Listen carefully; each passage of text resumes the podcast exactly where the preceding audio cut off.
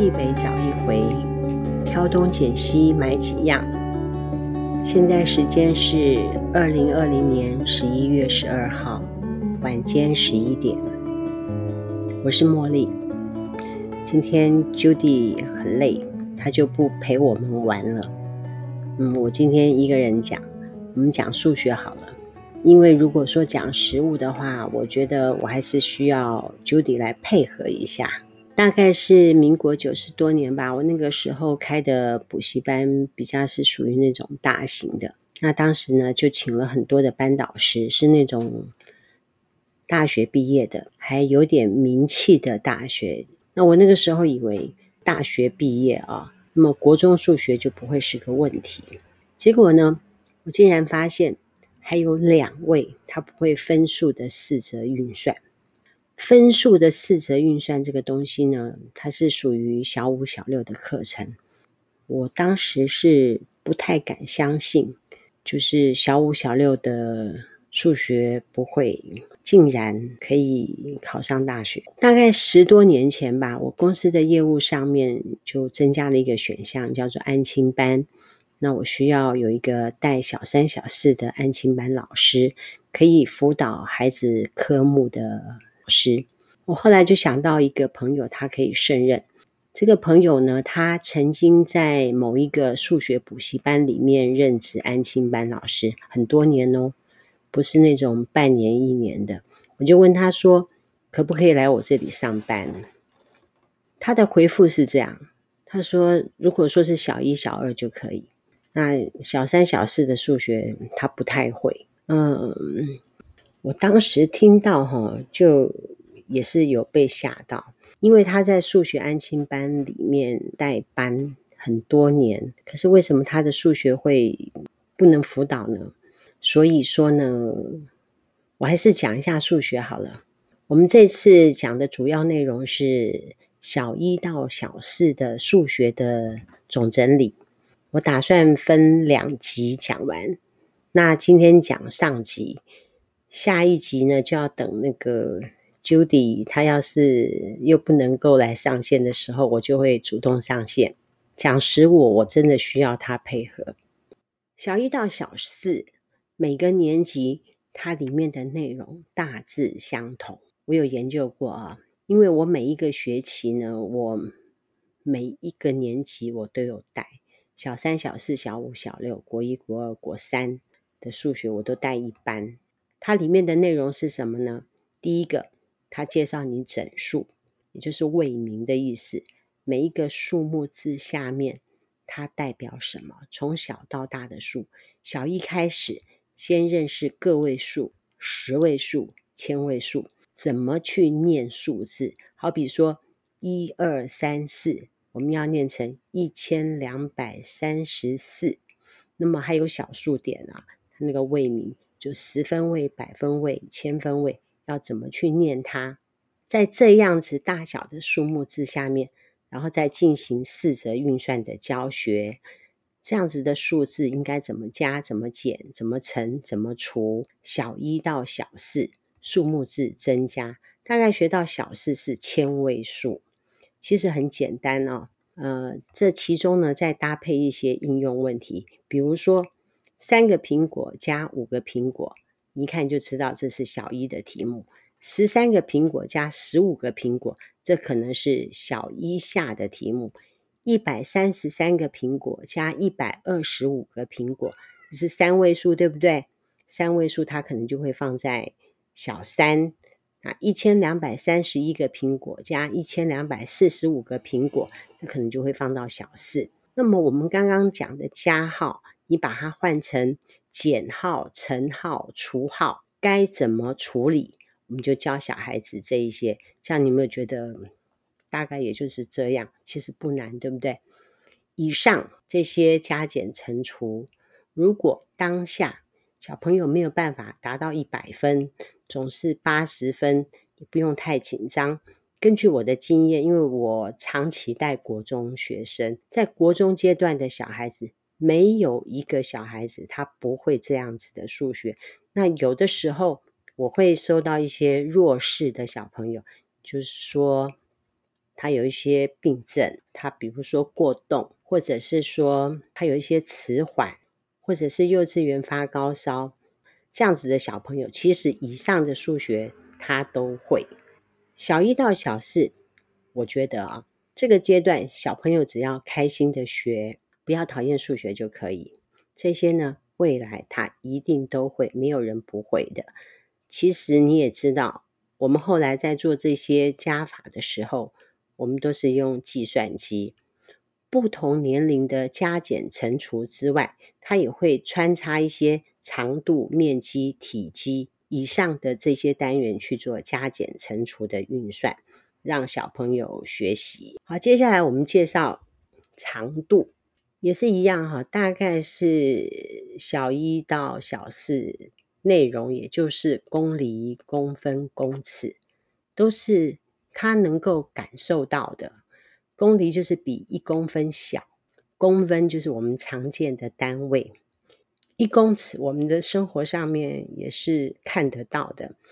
那你必须要让小孩子去感受到一公分有多长。五公分有多长？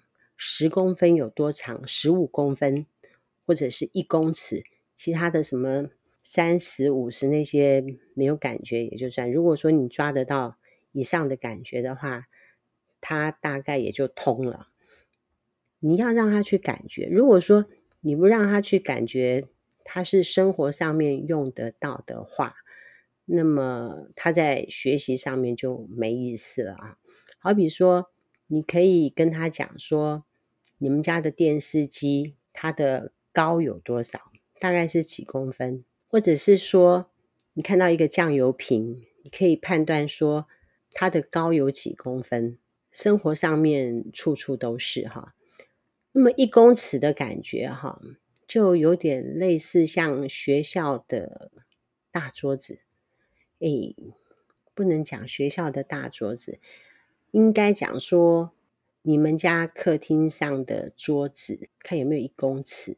因为我之前开补习班的时候，我们那个桌子刚好就是一公尺，所以就让小孩子很明确的去感受到一公尺的长度是多少。一公里这个时候都还没有学到啊，一公里还是要等到小五、小六的时候才学。那你现在就可以不要跟他讲一公里的感觉，一公尺。我建议你想个办法，让他感受一下一公尺有多长。我今天有一个客人来取，我们刚好是卖一个防水，然后还可以耐高温，可以贴在厨房的壁纸。它里面的内容是这样，它是写说六十公分的宽乘以三公尺，它里面的卷度有三公尺的那种长度。这位太太她就跟我说。三公尺是一百八十公分，嗯，我就跟他说不是，三公尺是三百公分。那他没有办法感受到三百公分是多长，那我就跟他举一个例子，是说这样子的长度是一百公分。那因为他要贴在厨房的墙壁上，他必须要感觉一下说。他们家的那个厨房的壁纸够不够贴？他需要哪几个？这样有没有感觉到？你必须要让小朋友抓到那种感觉。你在抓长度的时候，你可以拿线、拿绳子。如果说线跟绳子你们家都没有，那你们家一定有充电线。我们不是手机要充电的时候需要有线嘛？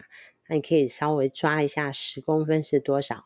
让他感受到说十公分大概有多少，一百公分也不难。在进入形状的时候，还会碰到说你要算它的周长，周长它是算长度，你可以拿你的线或拿你的充电线去绕着那个物体去算它的周长。你可以拿一个盒子，然后再拿一条线绕着它转一圈，让它去感觉到说。长有两个，宽有两，所以它的周长应该是怎么算出来的？在这个单元里面呢，它还会谈到话距。话距是什么呢？就是说一公分等于几公尺，一点一公尺会等于几公分。这里比较有问题的是单位，因为才刚开始接触，他们比较不会写错单位。以前他所碰到的问题是一个苹果加两个苹果，那所以是三个苹果；一罐汽水加两罐汽水，所以是三个汽水。那么他们不会错，可是这个时候是写公分嘛？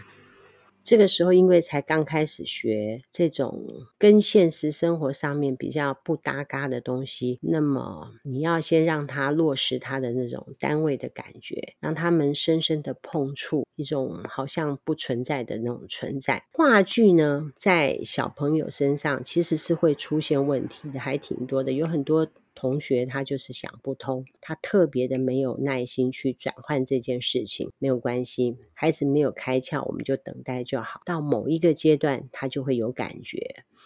小学的课程里面，在不同的单元里面，它会有不同的话剧，它会一直出现，一直出现，直到时候到了。莫名其妙，他就会了。这个是我的经验，后来也没怎么样，因为这个不会影响以后的学习啊。我们的重点仍然是这样，他们不要讨厌数学就好。那这样子的话剧的题目，在国中的题型里面，类似的题目其实是很少出现的。我们国中的小孩哈，基本上都可以处理这样话剧的问题。另外一个单元就是面积，当然面积也有话剧的问题哈。然后这个时候学的面积大部分都是有规律的形状，它不会给你一些乱七八糟的形状。基本上呢，就是正方形、长方形跟直角三角形，让小朋友去感觉到一下什么叫做面积。单位呢，就是平方公分跟平方公尺。形状呢，就会是正方形、长方形、直角三角形、正三角形。呃，有一个题目，他会说介绍三角形，什么叫锐角三角形、钝角三角形跟正三角形？那这个部分会很快的就带过去，并不会琢磨太久。在这个单元里面，我们必须要让小孩子去感受一下一平方公分的感觉。我建议您可以裁切一个一公分乘以一公分的纸片，正方形的纸片，去让孩子看到说一平方公分是这么大。它的单位是怎么来的呢？你如果说它的长是一公分。宽是一公分，你把一公分乘以一公分写给他看，那一乘以一是不是一？公分乘以公分，公分乘两次，那你就把那个两次写在 cm 的上方，那我们把它念成平方公分，让这样子的概念，我们就可以让小孩子确定面积的单位是平方。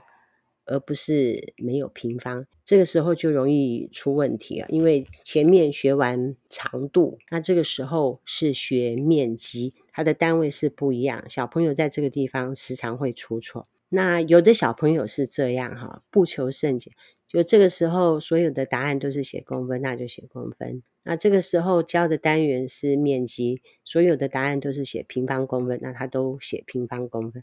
可是如果说题型一混合的时候，他就不知道他应该要写些什么了。那么我们在这个阶段呢，我们去把它建立起来，那么小朋友以后就比较不会误判。嗯，这里还会有周长的题目出来啊，好比说正方形的周长、正方形的边长、长方形的周长、长方形的长乘以宽。举例啊，四个一样的边长，我们叫做正方形。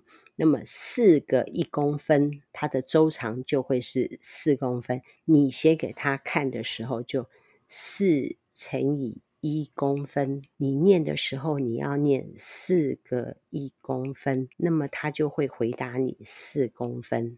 你在写面积的时候呢，你要写三公分乘以三公分，三乘以三等于九。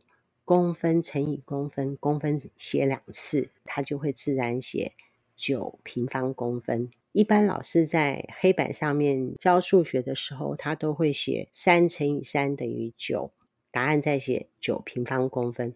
那这样子，很多小孩子会记不得。那你如果说你把它写成三公分乘以三公分等于九平方公分，其实学校老师也不会让你错啦。这样子写也是没有错。那养成这样子的习惯，单位的部分就不容易搞错。三角形的部分哈，大概是小四的时候带入。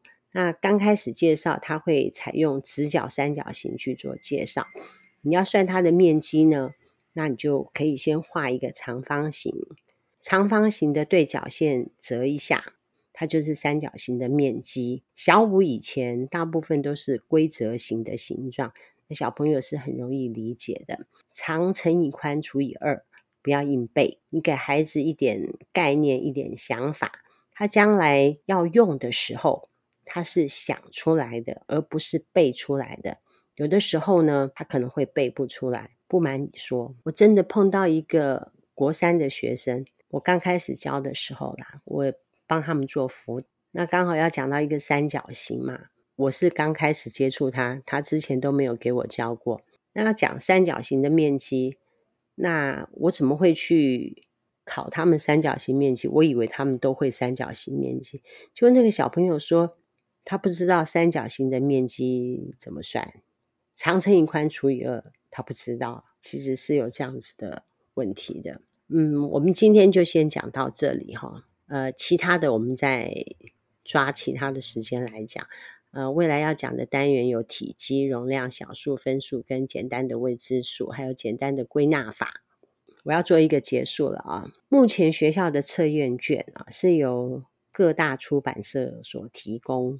他也会特别的给老师一些出题目的题库，我以前有拿过。那题目呢，它就分成简单、中等、难，这个可以提供给老师在出期中考题的时候做参考。